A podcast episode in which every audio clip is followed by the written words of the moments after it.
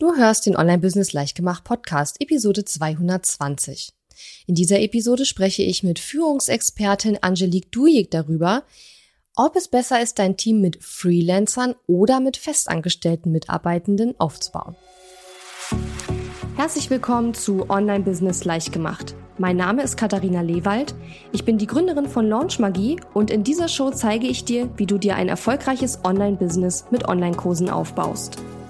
Du möchtest digitale Produkte erstellen, launchen und verkaufen? Das braucht Zeit, doch mit meinen Strategien kommst du schneller ans Ziel. Du lernst außerdem, wie du unternehmerischer denkst, deinen Kopf auf Erfolg ausrichtest und trotz vieler Zweifel endlich aus dem Quark kommst. Und jetzt, lass uns starten.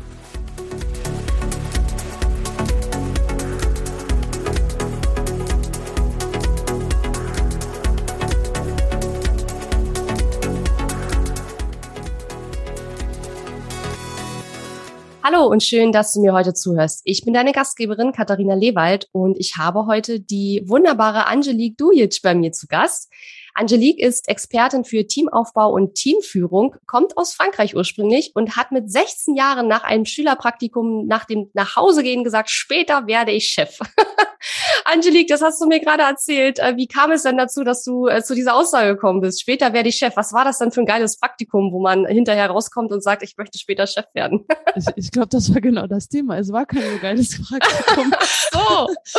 Also lustigerweise hat, äh, haben mir meine Eltern diese Anekdote äh, viel später nochmal erzählt. Ich konnte ja. mich nicht erinnern, aber ich erinnere mich in diesem Praktikum, wie ich fand, dass die Chefin die ganzen coolen Sachen gemacht hat und das wollte ich auch. Ja, sehr, sehr gut. Das ist ja auch ein super Übergang gleich in unser Interview. Ähm, du arbeitest ja mit ähm, Online-Business-Inhabern und Inhaberinnen, die sich eben ein Team aufbauen wollen oder schon ein Team haben und dann eben ähm, ja lernen wollen, wie sie das Team besser führen. Und ich würde ganz gerne mal in das ganze Thema so einsteigen, dass wir mal ähm, ein Szenario zeichnen. Sagen wir mal, okay, mein Online-Business läuft jetzt schon ganz gut und ich spiele eben mit dem Gedanken, mir ein Team aufzubauen. Bin aber noch nicht so 100 Prozent entschlossen, aber ich höre das immer von allen Seiten und denke halt einfach drüber nach. Woran merke ich denn, dass jetzt wirklich der richtige Zeitpunkt dafür gekommen ist? Oder gibt es vielleicht auch Anzeichen, wo du sagst, also das sind rote Warnleuchten, wenn du das denkst oder das und das in deinem Business ist, solltest du es auf keinen Fall machen? Also äh, an der Stelle auf jeden Fall genau richtig äh, der Zeitpunkt, dass du dir Gedanken machst, wenn du denkst, okay, es läuft gut an und äh, vielleicht sollte ich mich damit beschäftigen. Das ist perfekt, weil tatsächlich die roten Warnleuchten kommen erst, wenn es viel zu spät ist. Und das ist, äh, glaube ich, etwas, was man auch sehr oft be ähm, beobachtet, dass irgendwann der Zeitpunkt kommt, dass so viel zu tun ist und so ein Chaos herrscht, dass es einfach unfassbar viel mehr Kraft erfordert, daraus zu kommen. Das heißt, ähm, sich frühzeitig Gedanken zu machen, wie mache ich das eigentlich, wenn ich mir Hilfe hole, ähm, ist genau das Richtige tatsächlich. Und das heißt nicht, dass man irgendwie von heute auf morgen direkt irgendwie ein riesen Team aufbaut, sondern einfach sehr, sehr früh überlegen, und sich mit dem Thema auseinandersetzen, wie funktioniert das eigentlich? Weil in der Tat ähm, ein Team aufzubauen, anfangen mit anderen Menschen zusammenzuarbeiten, ist ein große, ein großer Schritt, eine große Veränderung, weil es ist nicht mehr nur ich allein mache alles, sondern plötzlich sind andere mit dabei. Und das hat einen Impact auf der Art und Weise, wie ich arbeite, wie meine Prozesse sind, äh, wie ich Dinge organisiere, wie ich Dinge time. Und, ähm, und das alles zu verändern, wenn schon Land unter ist, ist mega aufwendig und mega schmerzhaft. Das sind die bekannten Wachstumsschmerzen. Ja, das kann ich auch nur bestätigen. Also wenn man in einer Situation ist, wo man sich schon total überarbeitet fühlt und eigentlich den Wald vor lauter Bäumen schon selbst nicht mehr sehen kann, dann kann man halt als Chef auch nicht gut eine Person einarbeiten und ins Team einführen, sage ich mal, auch wenn es vielleicht die erste Person ist weil man dann einfach so selber überwältigt ist und einfach nur diese Aufgaben weghaben will. Und bei mir war es auch so, dass ich zum Beispiel mal während eines großen Launches vor vielen Jahren äh, meine E-Mail-Beantwortung, meine E-Mails sozusagen komplett an eine VA abgegeben habe und habe gesagt, oh. hier mach mal. Ist mir egal, oh. was du da machst und wie du es machst. Hauptsache, ich muss mich da jetzt nicht drum kümmern. so ne? Ja, und das ist natürlich nicht die beste Voraussetzung, um Aufgaben abzugeben. Ne? Also von daher äh, finde ich das auch genauso, dass man halt frühzeitig sich Gedanken machen sollte und nicht erst, wenn es schon zu spät ist oder wenn man schon völlig überarbeitet ist. Ne? Ganz genau. Ja. Ähm, gibt es denn, wie soll ich sagen, äh, irgendwie sowas wie Zahlen oder wo du sagst, daran kann man es festmachen oder wenn ich eine bestimmte Gewinnmarge habe oder einen bestimmten Umsatz oder so, wo man sagen kann, also ab dem Zeitpunkt sollte man sich drum kümmern? Oder ist es eher eine Frage der, wie fühle ich mich mit meinen Aufgaben oder mh, hm, was sind so Indikatoren, dass es vielleicht an der Zeit wäre, sich da mit diesem Thema auseinanderzusetzen? Äh, ich glaube, das sind in der Tat sehr, äh, sehr unterschiedlich. Also es hängt mhm. wirklich von einem selbst ab, wie wichtig ist einem Sicherheit, äh, wie wichtig ist einem zum Beispiel ein gewisser Ausgleich. Also da spielen so viele Faktoren rein, dass es jetzt keine, keine Hardcore-Zahlen gibt, so äh, über, über sechsstellig musst du auf jeden Fall ein Team haben, sondern äh, tatsächlich sehr, sehr individuell.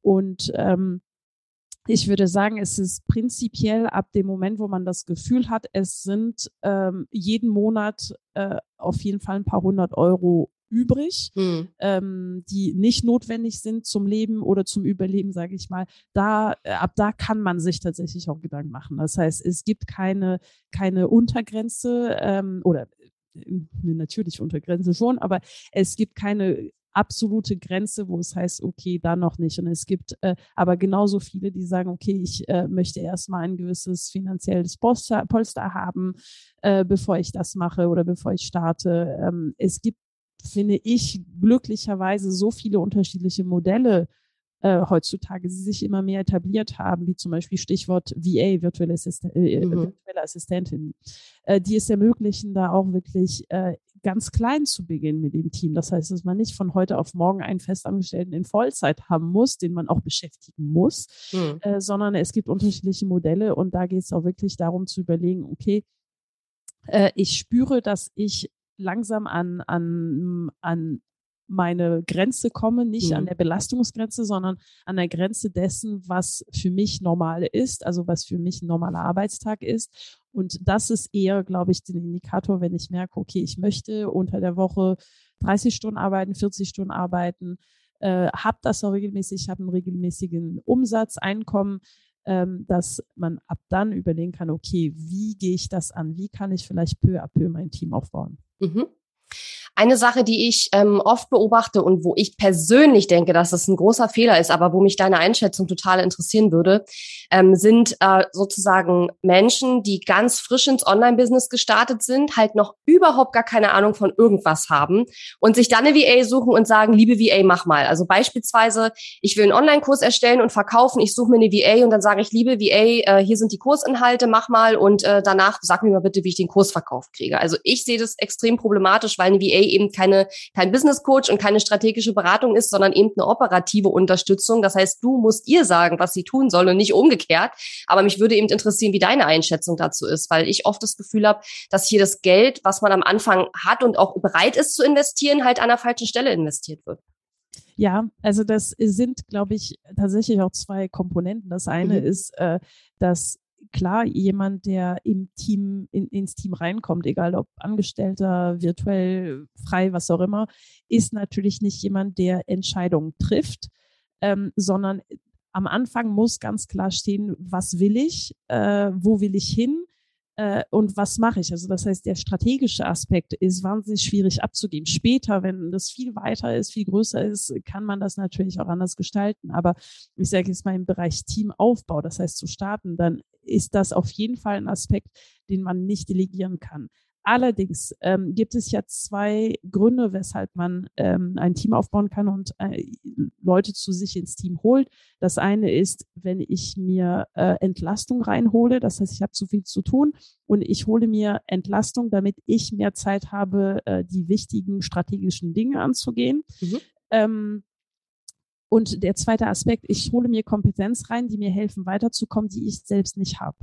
Und das kann trotzdem passieren. Also ich sage jetzt mal Stichwort ähm, SEO, dass ich mir zum Beispiel am Anfang, wenn ich wirklich am Businessaufbau bin, ähm, und die Strategie angeht, dass ich wirklich organisch in, äh, in, in SEO auch viel mehr gefunden werden möchte, ähm, kann man sich gut auch einen kleinen Überblick machen, wie funktioniert SEO, muss ich aber nicht selbst umsetzen. Das heißt, mhm. auch am Anfang kann man sich Experten reinholen, aber Experten ersetzen nicht eine Strategie oder ein, ein strategischer Gedanke. Mhm.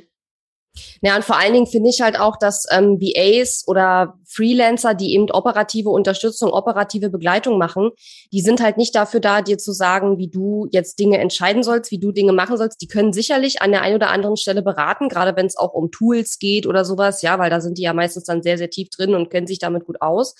Ähm, aber eine VA oder ein ähm, Freelancer ist nicht dafür da, dir zu sagen, wie du jetzt deinen Online-Kurs verkauft bekommst, sondern eigentlich läuft es ja so rum, dass du halt sagst, liebe VA, ich möchte meinen Online-Kurs verkaufen, ich möchte jetzt, keine Ahnung, einen Launch machen, ich möchte ein Webinar machen, bitte leg das Webinar an. Aber nicht, dass die VA dir sagt, ja, wenn du deinen Kurs verkaufen willst, musst du mal ein Webinar machen oder so. Ja, das ist eigentlich dann total falsch rum. Und ich glaube, da ähm, gibt es eben viele, die, wie soll ich sagen, die ähm, die da, also manchmal habe ich den Eindruck, manche wollen damit gar nichts zu tun haben. Also die geben das ab, weil sie damit nichts zu tun haben wollen. Und ich denke, dass, also aus meiner Sicht ist das ähm, ein ganz schwieriges Mindset, gerade auch als CEO, sage ich mal, gerade als ähm, Geschäftsführerin oder als die Person, der das Business eben auch gehört.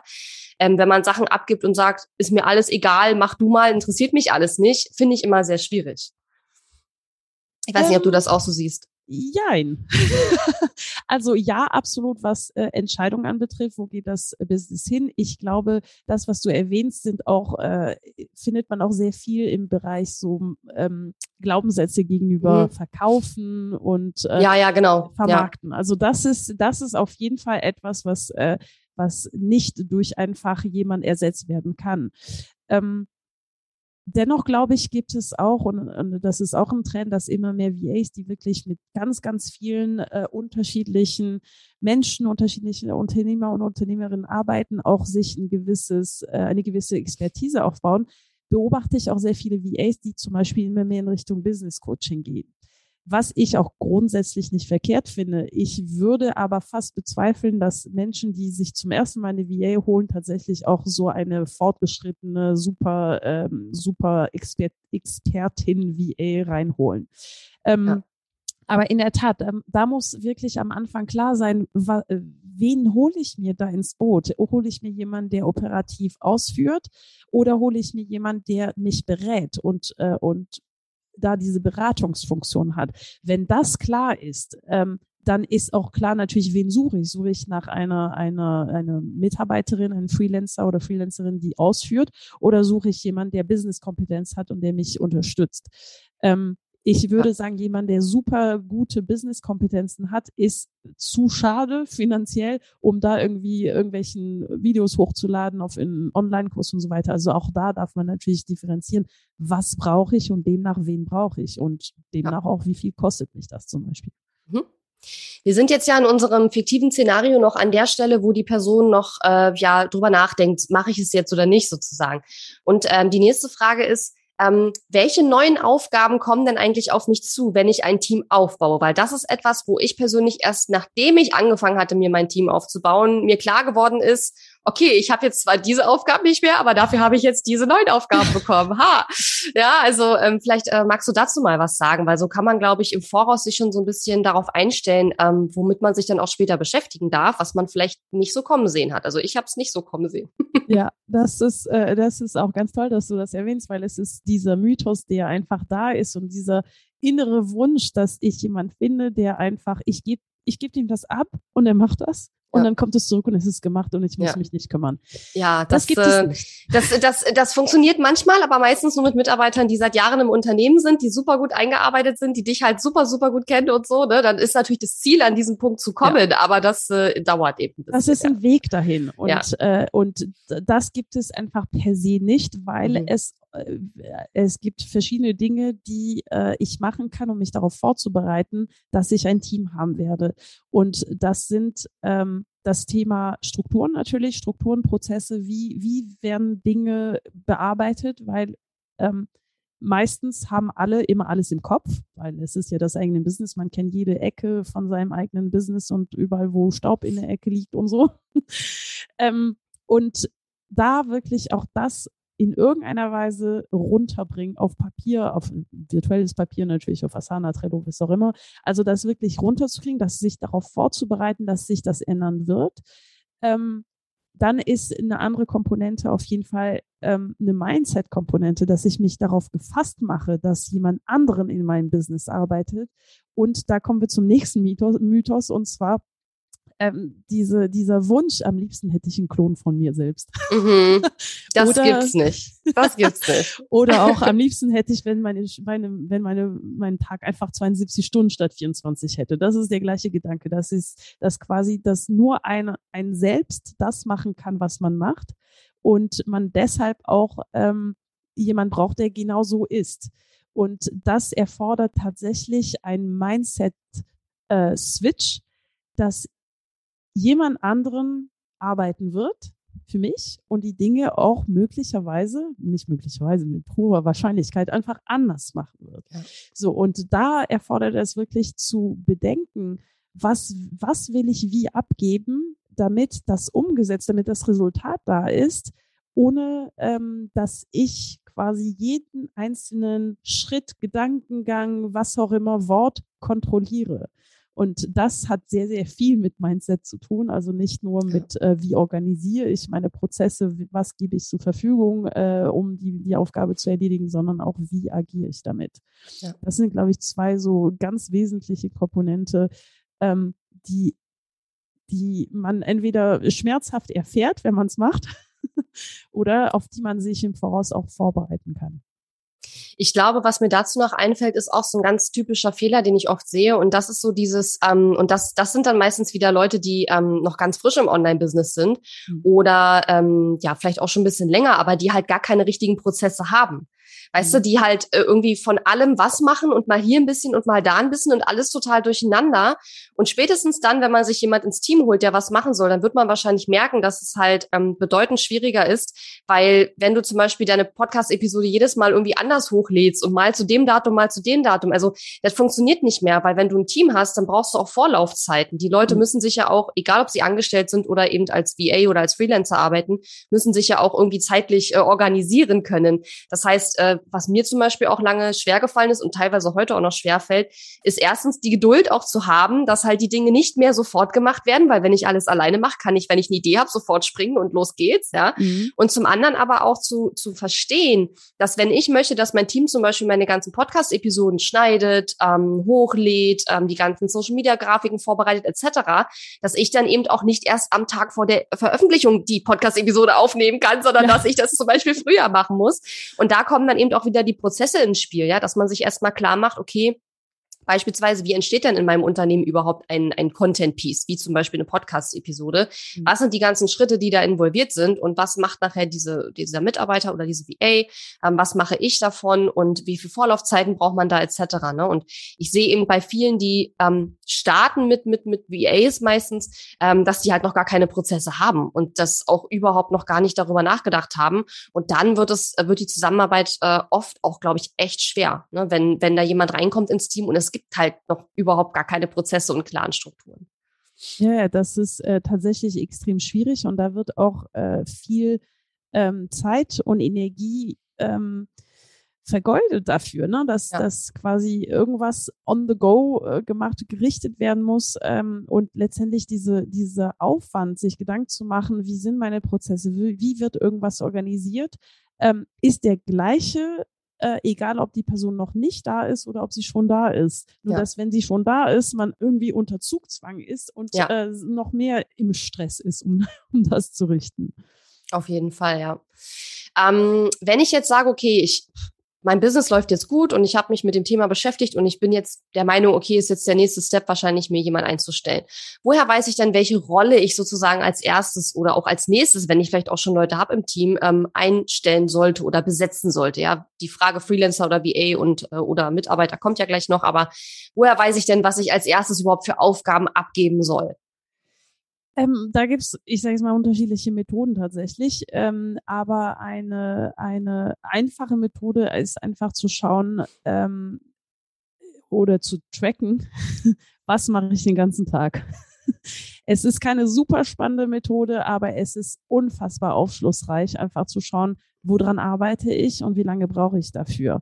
Und dann das zu betrachten und zu schauen, ähm, was hält mich auf, Ähm, was ärgert mich? Und es sind auch teilweise Erkenntnisse wie zum Beispiel, ähm, Aufgaben, die man nicht sehr gerne macht, schiebt man gerne länger auf und mhm. hat das Gefühl, man hat sich, also gefühlt hat man sich sehr viel damit befasst, bis und dann setzt man sie um. Ich sage jetzt mal so vorbereitende Buchhaltung und sowas. und, ähm, und wenn man aber tatsächlich das trackt, merkt man, okay, das war gar nicht so viel Aufwand, aber ich habe mir so viele, so viele Tage, so eine lange Zeit Gedanken dazu gemacht, dass ich es immer endlich machen muss. Ähm, und da auch wirklich daraus zu ziehen, okay, was, was hindert mich daran, wirklich auch mich auf das zu fokussieren, was mich weiterbringt. Und das als erstes. Also das wäre, äh, glaube ich, eine Methode, die relativ einfach ist, einfach zu schauen, was mache ich nicht so gerne und was bringt mich nicht unbedingt weiter, um da entlastet zu sein. Ähm, das, glaube ich, ist ähm, zumindest für den Anfang gut, um zu erkennen, wo wie, wie fange ich überhaupt damit an? Weil in der Tat ist es am Anfang immer gut zu überlegen, brauche ich jetzt wirklich jemanden, der für mich irgendeine bestimmte Rolle einnimmt und äh, da auch ähm, ähm, etwas umsetzt, was ich noch nicht kann, oder ähm, oder entlaste ich mich erst selbst. Also das sind so die zwei die zwei verschiedene Wege und ich finde diese Methode zu sagen, okay, woran arbeite ich überhaupt, tatsächlich die einfachste. Mhm.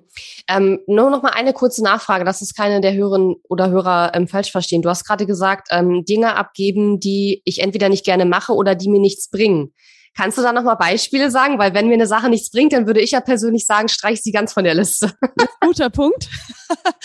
äh, Teamaufbau äh, bedeutet meiner Meinung nach nicht unbedingt auch sofort ein Team. Also jemand für alles zu finden, sondern tatsächlich auch zu hinterfragen, mache ich die richtigen Dinge ja. und mache ich sie richtig? So, und wenn ich nicht die richtigen Dinge mache, dann in der Tat nicht mehr machen. Das ist der einfachste Weg und auch nicht immer einfach. Vor allem finde ich in der Online-Business-Bubble ähm, gibt es auch ganz viele, äh, so macht man das. Also ne, hier äh, das und das macht man und man macht einen Launch mit einem Webinar und man macht dies und man macht das und so weiter. Und da auch sich nochmal kurz zu trennen und zu überlegen, Moment mal, nur weil es alle machen, muss ich das nicht machen. Wenn ich der Meinung bin, ich mache hier LinkedIn und äh, irgendwie bringt mir das keine Leads, brauche ich das wirklich? Ja. So, und dann auch brutal e ehrlich zu sich selbst zu sein und zu sagen, okay, wenn es mir nichts bringt, dann mache ich es nicht. Und das ist aus meiner Sicht auch schon der erste oder Teil des Teamaufbaus. Ähm, und die, der zweite Aspekt ist auch natürlich, kann irgendwas durch ein Tool ersetzt werden. Es gibt ja super viele Möglichkeiten zu automatisieren, äh, Tools zu nutzen, die irgendwie Arbeit abnehmen. Auch das ist, gehört zum Teamaufbau aus meiner Sicht. Also es gehört einfach zu diesem Prozess zu überlegen, wie kann ich die Dinge besser machen und Dinge, die auch besser und sinnvoller sind. Ähm, also das heißt, Dinge streichen, die einen nichts bringen. Ich habe es ein bisschen vielleicht überspitzt ausgesprochen. Aber Dinge, die zum Beispiel mir Zeit, mich Zeit kosten, ähm, und die äh, aber mein Business nichts bringen, aber dennoch trotzdem notwendig sind. Ja, ich sag immer Sachen, die halt einen geringen Impact haben, aber halt trotzdem gemacht werden müssen, wie Buchhaltung zum Beispiel. Ja, das ist halt etwas, das musst du halt machen, das ist halt Pflicht und du kannst da nun mal nicht drum herumkommen. Aber es äh, macht höchstwahrscheinlich dir keinen Spaß. Also ich habe noch nie eine Unternehmerin oder Unternehmer gehört, der gesagt hat, geil Buchhaltung, freue ich mich drauf, mache ich immer gerne. also die meisten macht es keinen Spaß, aber es muss halt gemacht werden, genauso wie ja. vielleicht zum Beispiel auch E-Mail-Bearbeitung oder so. Ja, wenn wenn Kunden kommen, habe mein Passwort vergessen oder wie lange habe ich noch Zugriff auf mein Produkt und was weiß ich, solche Fragen halt zu beantworten zum Beispiel. Das gehört halt auch irgendwie dazu, so Maintenance-Kram, aber es äh, bringt dein Business nicht weiter, aber trotzdem musst du es halt machen. Dann kannst du so, solche. Anfragen nicht unbeantwortet lassen, ne? Sowas ja. meinst du. Hm? Ja, ja, genau. Ja, ja, finde ich gut. Ähm, wir wollen jetzt mal auf die Frage gehen, Freelancer oder VAs. Und ich würde das, weil das ist ja doch ein, äh, nicht Freelancer oder VAs, sondern Freelancer und VAs, Festen. beziehungsweise feste Mitarbeiter, Vor- und Nachteile. Ich würde das gerne ein bisschen aufteilen, weil das ja doch ein größeres Feld ist.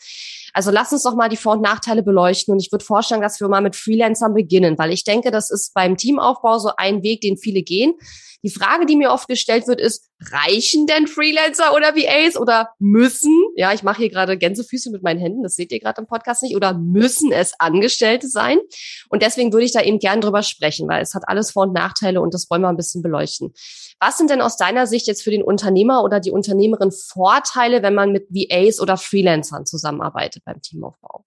Also ich glaube, eines der riesigen äh, Vorteile ist die Flexibilität. Das mhm. heißt, dass ich relativ kurzfristig ähm, jemand finden kann, ähm, dass ich auch äh, die Möglichkeit habe, auch mit dem Umfang zu spielen, also zu, zu wirklich zu verhandeln, dass ich zum Beispiel sagen kann, ich nehme jemanden, der fünf Stunden im Monat für mich etwas macht. Und das ist ja schon ein guter Anfang. Ähm, und dass ich auch die Möglichkeit habe, zum Beispiel äh, flexibel auf das, was ich brauche, einzugehen. Das heißt, äh, wir haben vorhin das Beispiel genannt mit SEO.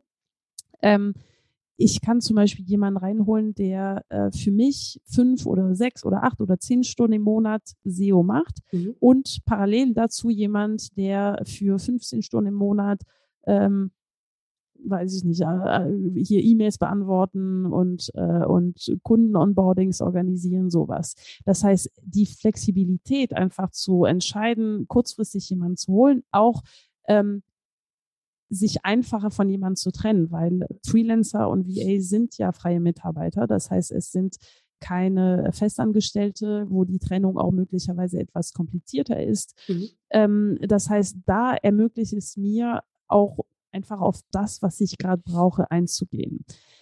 Ein anderer Riesenvorteil ist auch der äh, geringe Verwaltungsaufwand. Das heißt, ich ja.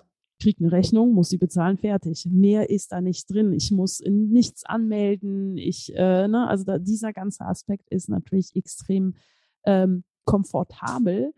Ähm, genau, also das sind, glaube ich, die zwei ähm, die zwei größten Aspekte, Flexibilität und der äh, geringe Aufwand drumherum.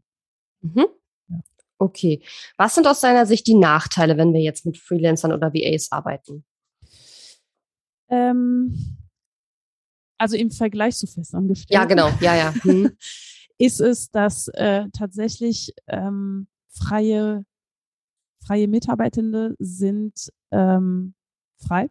ja, der Vorteil ist gleichzeitig der genau. Nachteil. Ja. Sind äh, selbstständig. Das heißt, sie haben ihre eigene Selbstständigkeit und ähm, sie sind nicht voll und ganz involviert, wie es ein Festangestellter, Festangestellte wäre.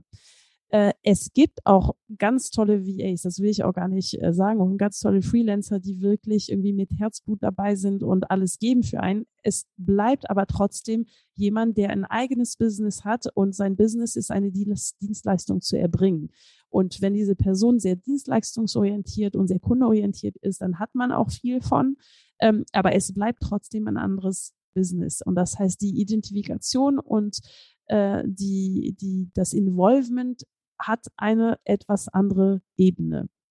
Hinzu kommt, dass wenn es etwas umfangreicher ist von der von der von der äh, Arbeitsmenge, sage ich mal, ein äh, ein Freelancer oder eine VA verhältnismäßig lang auf die lange Sicht teurer ist. Mhm. Ja, das ist ein guter Punkt. Ich würde auf das Thema mit dem Freisein auch nochmal eingehen. Also meine persönliche Erfahrung ist eben auch, dass ähm, es ich weiß nicht, ob das jetzt nur meine Erfahrung ist und alle anderen da eine andere Erfahrung machen, aber ich habe auch so die Erfahrung gemacht, dass Freelancer genau aus dem Grund, den du gerade genannt hast, die sind selber selbstständig, die haben ihr eigenes Business, die entwickeln sich weiter. Und das kann zum Beispiel bedeuten, dass sie schon nach ein paar Monaten oder nach einem Jahr äh, die, an, die Dienstleistung gar nicht mehr anbieten, die du eingekauft hast. Das heißt, ähm, sie, sie gehen dann und bieten was anderes an. Oder sie können halt theoretisch permanent ihre Preise immer wieder erhöhen. Das heißt, du hast auch weniger Planungssicherheit. Deswegen mache ich zum Beispiel mit Freelancern mittlerweile auch nur noch Verträge, wo die mir zum Beispiel für ein Jahr reinschreiben, dass der Preis für ein Jahr mindestens mal gleich bleibt, weil ich das echt schon hatte, dass Leute mir günstige Preise gesagt haben. Dann habe ich mit denen angefangen zu arbeiten und drei Monate später hieß es dann, ja, wir brauchen jetzt doch mehr Geld und mi, mi, mi. Und ich habe dann gesagt, na, sorry, aber huch, mein blödes Ding hier am äh, Mikrofon ist irgendwie kaputt. Ähm, und wo ich dann auch gesagt habe, naja gut, aber man kann jetzt auch nicht alle paar Monate willkürlich seine Preise erhöhen. Ich brauche ja auch irgendwie als Unternehmerin, Unternehmer eine Planungssicherheit, auch was meine Ausgaben betrifft, ja. Ähm, und das äh, sind eben die, die Dinge, die passieren können durch diese Freiheit und dadurch, dass diese, diejenigen eben auch ihr eigenes Business haben. Und sie haben ja nicht nur ihr eigenes Business, sie haben ja auch andere Kunden. Ja, also ich bin ja mhm. nicht der einzige Kunde von denen, sondern die haben ja auch noch andere Kunden. Und dadurch kommt das zustande, was du gerade gesagt hast, dieses äh, Involvement ist ein anderes, ja. Und ähm, ich habe auch schon VAs und Freelancer erlebt, die halt einfach ihre Stunden abgehakt haben und dann haben sie beim nächsten Stunden, Kunden die Stunden abgehakt. Und es ist ja auch überhaupt nichts Verwerfliches daran. So ist ja nun mal das Geschäftsmodell. Aber damit muss man eben auch rechnen, wenn man da mit Freelancern oder VAs arbeitet. Ja, und ich glaube, da ist auch dieser Punkt, dass natürlich äh, irgendwann auch die, die Freelancer und VAs, deren Kapazitäten ausgeschöpft sind. Ja. Und äh, ich kann dann nicht einfach sagen, okay, ich hätte gerne, ne, du arbeitest jetzt zehn Stunden in der Woche für mich, äh, wir müssen aufstocken auf 15 und irgendwann geht es halt nicht. Das geht mehr. nicht mehr. Ja. Also das heißt, ähm, es ist super viel Flexibilität, super viel Möglichkeiten, aber eben auch äh, Begrenzung dadurch, dass es, ähm, dass es ja freie Mitarbeiter sind und äh, man als, als Unternehmerin nicht äh, weisungsbefugt ist. Ja, da würde ich gleich gerne nochmal drauf eingehen, auf diese Weisungsbefugnis. Aber vorher noch ein anderes, noch eine andere Sache, die ich noch ähm, sagen möchte. Und zwar, was mir auch aufgefallen ist, ähm, bei Freelancern ist immer so dieses kannst du mal schnell super schwierig. Ne? Also kannst du mal schnell das und das machen. Das mögen die meisten ja gar nicht, verständlicherweise, weil die müssen sich ja auch organisieren, die müssen sich durchplanen, die haben verschiedene Kunden, müssen ihre ganzen Stunden irgendwie schaffen. Und so dieses kannst du mal schnell oder ich brauche mal morgen, das kannst du bei Freelancern in der Regel vergessen. Das ist halt halt super, super schwierig. Und wenn du aber jemand bist, der schnell mal fixe Ideen hat und dann eben auch schnell Sachen umgesetzt haben möchte und vielleicht nicht so derjenige bist, der ewig lange im Voraus plant, sage ich mal, dann ist das mit Freelancern auch ähm, unter Umständen schwierig. Es gibt natürlich auch welche, die sehr responsive sind und sehr schnell arbeiten können. Aber wie du schon gesagt hast, spätestens wenn die Kapazitäten dieses Freelancers oder dieser VA oder dieses VA ähm, irgendwann ähm, ähm, ja fast ausgeschöpft sind, dann wird das nicht mehr gehen, dass der dann halt mal eben schnell halt irgendwas macht. Ne? Ja. Und eine andere Sache ist auch so dieses äh, mit der Bezahlung, weil bei einem Mitarbeiter ist es ja so, du bezahlst den ja praktisch sowieso. Das heißt, ich überlege bei einem Mitarbeiter nicht zehnmal, gebe ich dem jetzt diese Aufgabe und das das machen oder nicht. Bei einem Freelancer, wo ich aber weiß, dass ich den ja meistens pro Stunde zahle oder man hat ein Retainer-Paket oder so, ähm, da überlege ich dann schon fünfmal, ob ich das jetzt wirklich brauche und tatsächlich eben die Person machen lasse oder nicht. Ne? Ja. Aber zum Thema mitarbeitende Angestellte kommen wir gleich noch. Ähm, wollen wir vielleicht an der Stelle noch mal kurz auf das Thema Scheinselbstständigkeit eingehen? Denn du hast gerade schon dieses Thema Weisungsbefugnis angesprochen. Und ich bin mir nicht so sicher, ob ähm, alle äh, damit vertraut sind, dass man da eben auch als, äh, auch wenn man mit Freelancern arbeitet und eben nicht Angestellten, dass man da eben auch bestimmte Dinge gar nicht darf. Ne? Genau, also es ist tatsächlich äh, der, der größte Unterschied in der Rolle sind die Rechten und die Pflichten äh, wenn für einen Festangestellten oder in einer Festanstellung hat man Rechte und Pflichten und ähm, die Rechte des Arbeitgebers ähm, sind hauptsächlich begrenzt auf die Weisungsberechtigung. Und die Weisungsberechtigung bedeutet, dass ich vorgeben kann, wann und wo gearbeitet wird. Ähm, und das darf ich bei einem äh, freien Mitarbeiter nicht, weil unter anderem droht Scheinselbstständigkeit und Scheinselbstständigkeit ist ein Risiko des Auftraggebers. Richtig, das wissen ähm, nämlich viele nicht, ja. Mhm. Scheinselbstständigkeit kann man das ganz kurz äh, zusammenfassen. Es ist, äh, wenn jemand selbstständig angestellt ist, aber ähm, so agiert wie ein Festangestellter.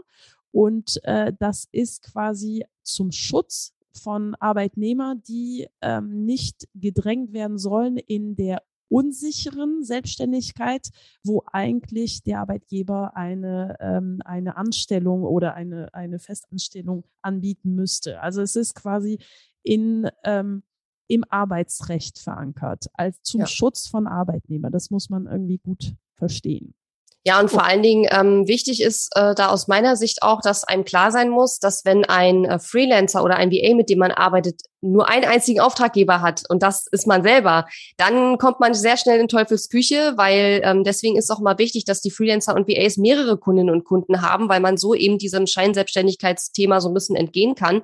Das Problem ist halt, du bist halt als Arbeitgeber oder als Auftraggeber besser gesagt, weil das ist ja dann eben selbstständige Tätigkeit, ähm, du bist halt unter Umständen am äh, wie sage ich das jetzt? Also du kriegst halt am Ende den Ärger. Du kriegst halt am Ende den Ärger, weil dann, richtig, du zahlst unter Umständen ja. nachher, ähm, weil dann äh, die, ähm, ich weiß nicht, wer das ist, das Finanzamt oder was wahrscheinlich, dann unter Umständen, wenn es passiert, ja, die Rentenversicherung, genau, die dann halt sagt, ja, du musst hier aber für diesen Arbeitnehmer, das ist eigentlich ein richtiger Arbeitnehmer, den du aber äh, auf Rechnung bezahlt hast und eigentlich ist es aber, eigentlich arbeitest du mit dem wie mit einem Arbeitnehmer und das bedeutet, du musst eben auch die ganzen Lohnnebenkosten und so weiter und so weiter für die Person zahlen, also Rentenversicherung und so weiter. Genau. Ne? Genau. Und es ist äh, tatsächlich, es gibt, also da können wir eine ganz separate Folge zu machen. Es gibt aber ja. auch tatsächlich ähm, diverse Faktoren. Es gibt keine harte Grenze. Das heißt, äh, tatsächlich kenne ich auch äh, freiberufliche Menschen, die nur für einen Auftraggeber arbeiten und mhm. sind trotzdem nicht scheinselbstständig. Mhm. Das heißt, es ist keine ganz harte Grenze, nur ein Auftraggeber deshalb äh, Scheinselbstständigkeit. Genauso wie äh, irgendwie so ein Prozentsatz kursiert. Wenn ein Auftraggeber mehr als 60 Prozent dauerhaftes Umsatz ausmacht, ja. dann gut, ne? Es gibt, es gibt nicht. da verschiedene Faktoren, das stimmt. Ich wollte damit nur sagen, äh, genau, wenn, wenn ja. das ist, dann würde ich schon mal genauer hingucken, wollte ja. ich damit nur sagen. Ne? Das ja, heißt genau. jetzt nicht, dass es sofort Scheinselbstständig ist, äh, Scheinselbstständigkeit ist, aber dann sollte man vielleicht noch mal genauer schauen, kommen wir da äh, in dieses Problem rein oder nicht. Ne? Genau, genau. Aber wie gesagt, man hat es mal gehört, aber das finde ich einfach wichtig mit dem Thema Freelancer und VAs, dass man das einfach mal gehört hat und sich da bewusst ist, dass man da eben als Auftraggeber im schlimmsten Fall äh, zahlen muss. Und deswegen ja. ähm, sollte man sich damit zumindest mal beschäftigen und das mal gehört haben. Ja. Okay, dann zum nächsten Thema. Wie sieht es denn mit Angestellten aus? Welche Vorteile bringt denn das Arbeiten mit Angestellten mit sich? Also ich glaube, äh, auch da zwei Riesenvorteile. Das eine ist tendenziell das längerfristige, also auch wenn man jetzt nicht für die nächsten 20 Jahre einen Job unterschreibt, aber im Prinzip das längerfristige, das heißt, dass ich längerfristig auf jemand äh, zählen kann. Mhm. Ähm, und der andere Aspekt ist, dass die Person ähm, viel involvierter ist, weil ähm, jemand, der angestellt ist, also der, der nicht selbstständig ist, sondern wirklich ein Angestellter, ähm, ist der Job ein Teil des Lebens. So, das ist äh, quasi, in, vor allem in unserer hohen Leistungsgesellschaft, ist der Job ja etwas, womit wir uns identifizieren. Und äh, deshalb ist es ein großer Teil des Lebens. Und als Festangestellter ist man viel mehr ähm, Teil des Ganzen und kann dadurch auch äh, viel mehr involviert sein, viel mehr mitdenken und längerfristiger, äh, längerfristiger denken. Ich sage natürlich kann, weil es ist nicht nur, weil man einen Festangestellter hat, ist diese Person automatisch so, ja. sondern das hat auch mit äh, ganz vielen anderen Aspekten zu tun, wie man die Person führt, was das für eine Person ist. Aber prinzipiell sind das die zwei Hauptvorteile äh, tatsächlich. Also mhm. die Bindung ans Unternehmen und die längerfristige Zusammenarbeit. Ja, kann ich auch nur unterschreiben. Also meine Erfahrung ist auch, dass die angestellten Mitarbeiter nochmal ganz anders mitdenken, auch Ideen einbringen, auch wirklich von selbst, also wenn der, wenn der Mitarbeiter eben dazu in der Lage ist, wie du schon gesagt hast, ist auch nicht jeder, aber in der Regel, wenn du jemanden findest, der das, der das auch kann, dass man dann eben auch ähm, selbstständig auch Verbesserungsvorschläge mit einbringt und dass man sozusagen auch nach der Arbeit, also ich meine, jeder, der mal angestellt war, kennt es, man arbeitet ja auch nach der Arbeit irgendwo weiter, weil man unter der Dusche oder wenn man irgendwie kocht oder so auch eine Idee hat für sein, äh, für, für, für die Arbeit sozusagen. Und ähm, der Vorteil ist halt aus meiner Sicht, dass diese Person, vor allen Dingen, wenn es eine Vollzeitperson äh, ist, dass die natürlich ihre gesamte Arbeitsenergie deinem Unternehmen zur Verfügung stellt und nicht noch fünf andere Kunden hat oder zehn andere Kunden hat und ihre Energie aufteilen muss. Und dadurch können natürlich tolle Dinge, können, müssen nicht, aber können eben sehr tolle Dinge zustande kommen. Und ähm, durch diese Identifizierung habe ich manchmal das Gefühl, ist auch eine höhere ich will nicht sagen eine höhere Leistungsbereitschaft da, aber eine höhere äh, Motivation könnte man vielleicht sagen. Mhm. Ja, genau, weil weil die wissen halt auch, okay, unter Umständen ist halt mein Job weg, wenn das Business nicht läuft, ja. Und äh, beim Freelancer, der sucht sich dann halt einen neuen Kunden, aber sich einen neuen Kunden als Freelancer suchen ist halt schneller wahrscheinlich gemacht, als halt einen neuen Angestelltenjob zu finden. Ne? Und deswegen habe ich schon den Eindruck, dass da manchmal ein bisschen mehr nicht immer bei jedem. Es gibt natürlich auch angestellte Mitarbeiter, die sich nicht so wirklich involvieren. Und es gibt natürlich auch Freelancer, die sich total involvieren. Das sind jetzt hier keine Pauschalaussagen über alles und jeden. Aber in der Tendenz würde ich schon auch sagen, so aus meiner Erfahrung, dass die festangestellten Mitarbeiter irgendwie noch fester hinter dem Unternehmen stehen, sich noch stärker damit identifizieren ähm, und auch denen es auch noch wichtiger ist, was aus deinem Business wird und wie es damit weitergeht. Und manchmal sogar bis zu einem Punkt, wo du als Chef dann irgendwann sagst, okay, das ist jetzt aber tatsächlich meine Aufgabe und nicht mehr deine, lieber Mitarbeiter, ja. Und da gab es bei uns auch schon so ein bisschen ähm, Schwierigkeiten letztes Jahr, weil ähm, die sich, die Mitarbeiterinnen und Mitarbeiter sich so sehr mit meinem Unternehmen identifiziert haben, dass sie halt auch überall mitbestimmen wollten. Und da muss man halt irgendwann auch sagen, also es kann halt nicht jeder im Business alles mitbestimmen. Das geht halt nicht, weil dann kommt man ja zu gar nichts mehr. Ne? Ja, Business ist keine Demokratie. Äh, richtig, sozusagen. Also Teile davon vielleicht, aber eben auch nicht alles, ne? Genau. Okay, welche Nachteile hat es denn, feste Mitarbeiter einzustellen? Also ich würde sagen, ähm, der, der, die finanzielle Bindung ist äh, natürlich etwas längerfristig. Das heißt, ähm, dass quasi ich auch sicher sein muss, dass ich die Person auch auf eine gewissen Zeit noch bezahlen kann, auch wenn es natürlich äh, sowas wie, wie Kurzarbeit und so weiter gibt. Aber trotzdem ist das, äh, ist das ein großer wesentlicher Aspekt. Mhm. Ähm, der Verwaltungsaufwand ist ein bisschen höher in der Tat, wobei äh, ich da auch jedem empfehlen würde, das mit seinem Steuerberater, seiner Steuerberaterin zu machen, nicht selbst. Lohnbuchhaltung meinst du? Ne? Richtig, ne? ja, genau, genau. Ja. Äh, und die ganzen Anmeldungen, die da ja, ja, ja. Ähm, und das quasi sollte, äh, sollte man sich nicht äh, einigen und nicht mehr miteinander arbeiten möchten, ist die Trennung etwas äh, aufwendiger und etwas kostspieliger. Mhm. Kostspieliger inwiefern?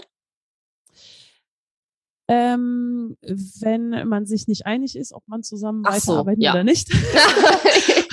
und ja. Äh, die angestellte Person weiterarbeiten, weiter angestellt sein will, ähm, dann, äh, dann ist die Trennung tatsächlich kostspieliger, entweder weil man sich gerichtlich äh, trennen oder einigen muss ähm, oder weil man der Person dann eine Abfindung zahlen möchte. Ja, gut, ähm, das halte ich persönlich jetzt für die allermeisten Fälle für eher ja, wie soll ich sagen, äh, also ich will jetzt niemanden Angst machen, der das jetzt hört. Mir ist es noch nicht passiert in vielen Jahren, in denen ich jetzt schon Mitarbeiter einstelle. Aber natürlich, man muss sich bewusst sein, dass das passieren kann. ist überhaupt gar keine Frage. Aber ich sag mal, auch mit Freelancern kann man ja theoretisch gerichtlich vor Gericht landen, wenn es blöd kommt. Ne? Also kann ja auch passieren. Ähm, aber das stimmt natürlich. Ne? Also auch ein, ein Arbeitgeber hat genauso Rechte und eben auch Pflichten, wie eben auch ein Arbeitnehmer auch Rechte hat natürlich. Und gerade in Deutschland sind ja die Arbeitnehmerrechte auch sehr hoch gehängt.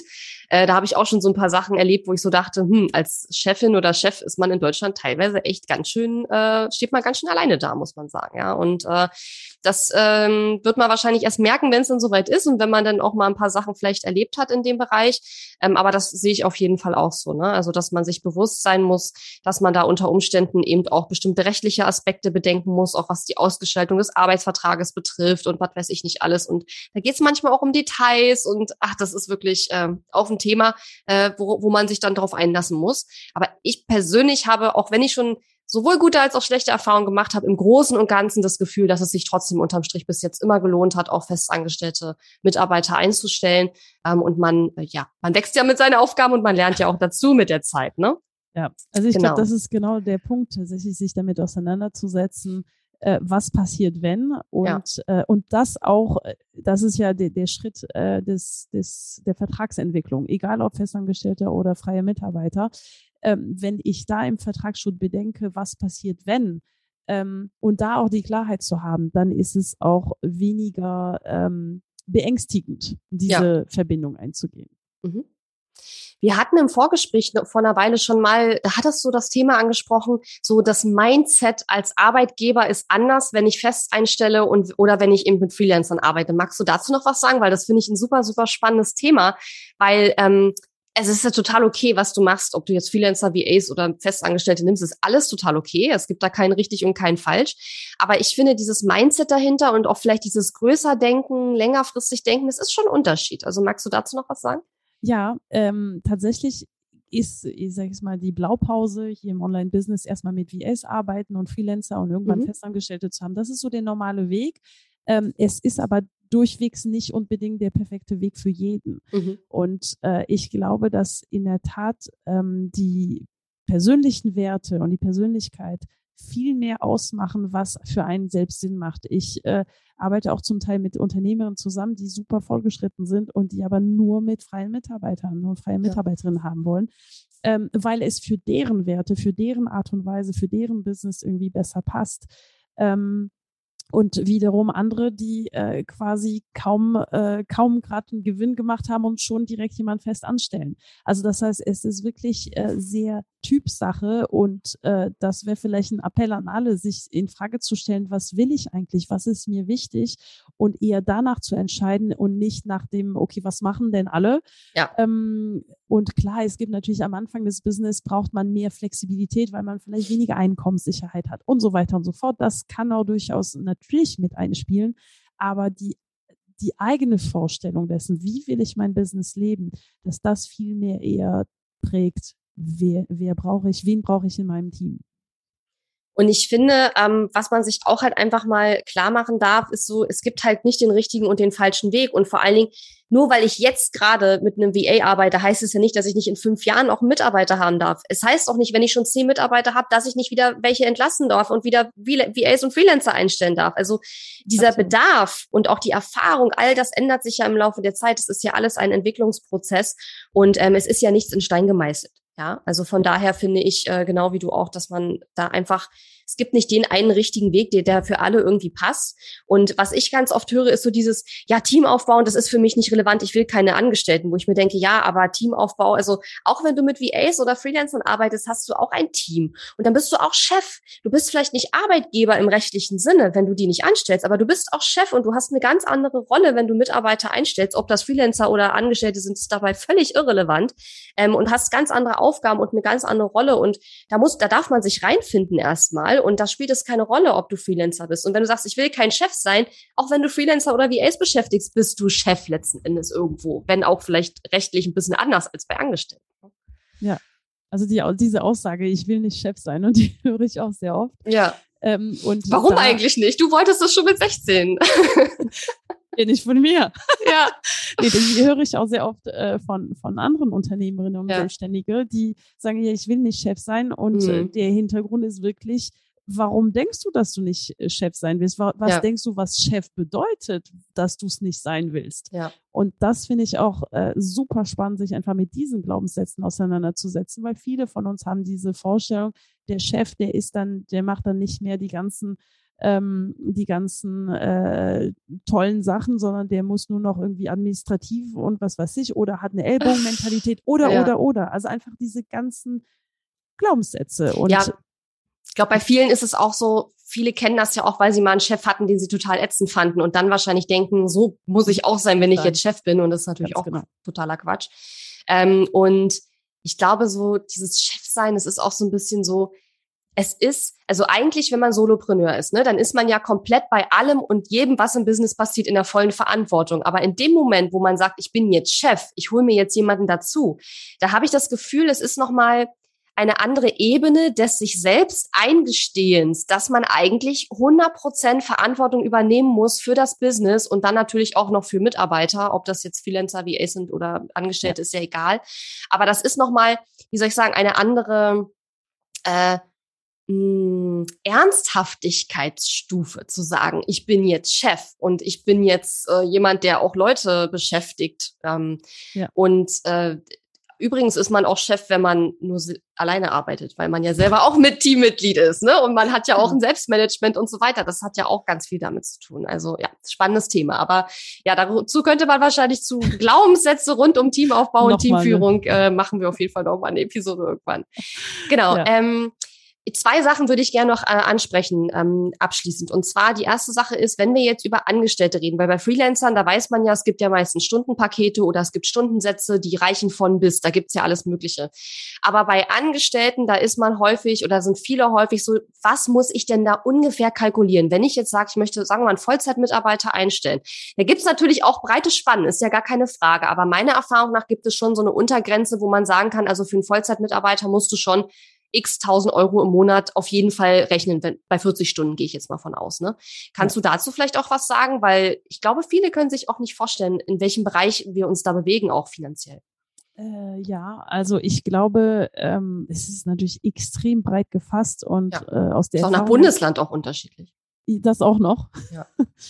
Ähm, und ich glaube, auch die meisten stellen auch niemand direkt in Vollzeit. Meist ist es die ersten Angestellten sind in Teilzeit, aber ich würde sagen, wenn jemand ähm, nicht keine, keine Erfahrung, kein Studium, keine Ausbildung äh, und oder äh, gerade eine Ausbildung gemacht hat oder vielleicht ein erstes Praktikum irgendwo, kann man vielleicht jemand Vollzeit, also eine absolute Untergrenze wäre vermutlich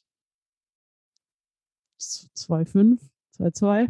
Aber das, ist, Aber das sind äh, ja nicht die Arbeitgeberkosten. Ach so, nein, nein, das sind äh, die Brutto, äh, ja, die, die Bruttogehälter. Brutto, genau. Ja. Genau. Und äh, drauf, drauf rechnen muss man ungefähr so 21 Prozent. Mhm. Das heißt, äh, das wären dann nochmal 500 Euro drauf ungefähr. Ja. Auf die. So, das heißt, ich sage jetzt mal, für eine Vollzeitkraft kommt man unter 3000 Euro im Monat vermutlich nicht hin. Ja. Das wäre aber wirklich untere Fahnenstange, wenn ich das Würde ich auch so sagen. grob einschätzen kann. Also ich Ja. ähm, ja, also ich würde tatsächlich für einen Vollzeitmitarbeiter, wenn wir wirklich davon ausgehen, der hat auch ein Studium und hat zumindestens vielleicht schon mal erste Berufserfahrung, dann würde ich auch mit, mit allem drum und dran auf jeden Fall von 4.000 Euro ausgehen. Genau. Für eine Vollzeit, 40 Stunden. Ähm, und wie du gesagt hast, nach unten hin kann natürlich Spielraum sein, wenn die Person vielleicht noch sehr wenig Erfahrung hat oder zum Beispiel total branchenfremd ist, aus einer völlig anderen Branche kommt zum Beispiel auch. Ähm, aber wenn man, und, und das ist, glaube ich, auch etwas, was, was viele sich nicht so klar machen, ich muss ja nicht nur das Bruttogehalt zahlen, ich muss ja auch die Arbeitgeberkosten noch oben drauf rechnen und die Lohnkosten sind ja in Deutschland bekannterweise auch recht hoch. Ähm, und deswegen, ähm, ja, und je mehr das höher das Bruttogehalt ist, desto höher ist ja auch der Anteil, den ich nachher wieder oben drauf zahlen muss. Ne? ja, ja. Genau. Und ähm, das ist natürlich auch nochmal eine andere Hausnummer finanziell. Und das muss ich auch jeden Monat zahlen. Ja. Ja. das ist solltest du. Auch, das ist auch genau der Punkt. Also das heißt, es ist äh, keine einmalige oder kein, okay, Ja. das zahle ich die nächsten zwei, drei Monate, sondern es ist wirklich, äh, ich, ich verpflichte mich, diese Person für dieses Gehalt und diese Kosten für die nächsten zwölf, für 24 Monate, was auch immer, Ja. äh, einzugehen. Und gibt es eine Daumenregel? Also ich habe da schon äh, gehört, dass es da so, dass da so Zahlen kursieren, die sind aber sehr unterschiedlich. Ähm, für wie viele Monate sollte ich einen Puffer haben? Also wo du sagen würdest, ähm, mindestens x Monate solltest du das Geld schon auf dem Konto liegen. Aber ich meine, das ist ja auch wieder unterschiedlich, je nachdem, wie risikobereit man ist. Manche, wie du schon sagst, stellen ein, die haben gar kein Geld auf dem Konto. Würde ich vielleicht auch nicht unbedingt machen, aber ich bin da auch nicht so der super risikoaffine Typ. Ja. Ähm, aber was würdest du sagen, sollte man so mindestens rechnen jetzt für Festangestellte? Ich würde mal sagen, so äh, als Spanne zwischen drei und zwölf Monate. Ja, das So, ist eine große hängt- Spanne. Es ist eine Riesenspanne, ich weiß. Also ich, äh, ganz viele machen so sechs Monate, dass sie immer sechs Monate Gehälter auf der, auf der Bank haben, dass sie wissen, Ja. okay, sie sind liquide für die Gehälter. Äh, es hängt aber von so vielen ab. Also nicht nur Risikobereitschaft, äh, auch Sicherheitsempfinden, sondern auch tatsächlich, wie ist das Businessmodell? Also wenn Ja. ich ein Businessmodell habe, wo ich an äh, zwei, dreimal im Jahr irgendwie einen, einen, einen großen Umsatz mache, also wie es vielleicht im Online-Business mit Launches stattfindet, oder habe ich ein durchgehendes Einkommen, jeden Monat kommt etwas rein durch ein Funnel, durch was auch immer, ähm, ist es unterschiedlich. Und deshalb gibt es auch keine Faustregel, aber ich sage jetzt mal, unter drei Monate habe ich persönlich noch nie erlebt, dass jemand sagt, ich habe weniger als drei Monate als Rücklage und stelle jemand fest ein. Äh, und zwölf Monate war das Maximum, was ich äh, in der Vergangenheit erlebt habe. Also ich hätte auch gesagt, drei Monate wäre jetzt aus meinem Gefühl, bei meinem Bauchgefühl würde jetzt sagen, drei Monate ist schon das absolute, absolute Minimum, weil du Mhm. musst ja auch bedenken, du hast ja in der Regel mindestens eine vierwöchige Kündigungsfrist. Das heißt, wenn du einen Mitarbeiter kündigst, dann musst du ihn ja mindestens noch mal einen weiteren Monat bezahlen. Ne? Das Mhm. muss man ja auch noch mal mit bedenken. Mhm. Ähm, von daher hätte ich jetzt auch so bauchgefühlsmäßig gesagt sechs. Und wenn man natürlich sehr, sehr, sehr viel Sicherheit äh, haben möchte, dann natürlich auch mehr. Ne? ja, ja. Genau. Okay, letzte Frage. Wenn jemand gerade damit beginnt, sich ein Team aufzubauen, was wäre so dein Nummer eins Tipp, ähm, damit das Ganze wirklich klappt und ähm, auch erfolgreich wird? Ich meine, es gibt da natürlich tausend Sachen zu beachten und nicht umsonst, äh, ja, bieten wir Programme dazu an und kann man da sich online informieren und gibt es Masterminds und so weiter. Aber was wäre jetzt so als Teamaufbau und Teamführungsexpertin so dein Nummer eins Tipp, damit man, sagen wir mal, zumindest mit guten Voraussetzungen reinstarten kann in das Thema? Also wir haben es ja schon kurz erwähnt, aber ich glaube, das Thema Prozesse. Mhm, okay. Also das ist, äh, wenn man nur eines macht, dann das. Also klare Prozesse haben sozusagen. Ja, oder Ja. überhaupt äh, anfangen mit Prozessen. Also Mhm. das ist, äh, das, das ist ein, das macht alles viel, viel einfacher. Mhm. Also es gibt natürlich auch ganz viele, ganz viele Faktoren, wie eine Zusammenarbeit ein Erfolg sein kann oder nicht. Aber wenn das nicht stimmt, dann, dann ist es wahrscheinlich, wahrscheinlich, dass es nicht klappt.